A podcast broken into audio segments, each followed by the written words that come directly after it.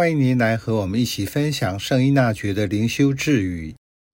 六月二十四日，魔鬼喜欢轻率行事、无人统御的灵魂，因为这样的人欲想登高，就摔得愈重。在生活中，每一个人都会碰到挫折。静下心想一下，在遇到挫折的时候，我的反应是什么？其实一切的挫折反应都来自于个人内心的状态。碰到挫折时，人会有什么反应？通常不外乎下面几项：一、立即退缩；二、自我冻结。三、尝试改变；四、从挫折中做出自我反省，回顾过程中发生了什么，在意识中觉察自己的能力，并且带来改变。什么人会成为魔鬼或人类仇敌的目标？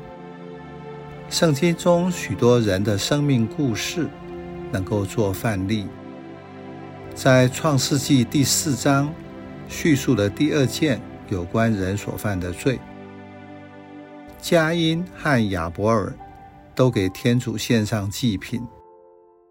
天主惠顾了亚伯尔和他的祭品，却没有惠顾佳音和他的祭品，因此佳音大怒，垂头丧气。上主提醒他要注意自己的情绪。因为可能造成的罪恶，应该要努力制服它。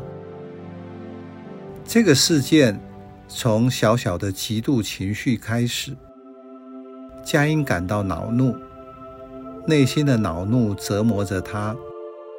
天主提醒他应该觉察这个情绪及可能带来的行为，可是他却没有这样做。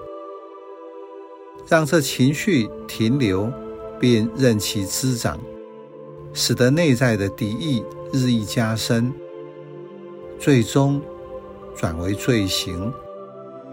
后来在发泄本能的情绪中，杀了自己的弟弟。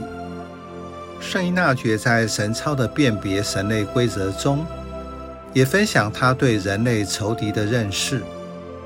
魔鬼容易攻击那些轻率行事。自己不会做主、不加思辨的人，因为这样的人不知道天高地厚，就没有自知之明，不知道什么是节制。成功或梦想让他冲昏了头，成为所谓的好高骛远、眼高手低。当一个人的弱点是这样，人类的仇敌魔鬼就会针对人的软弱加以利用。或狠狠的攻击。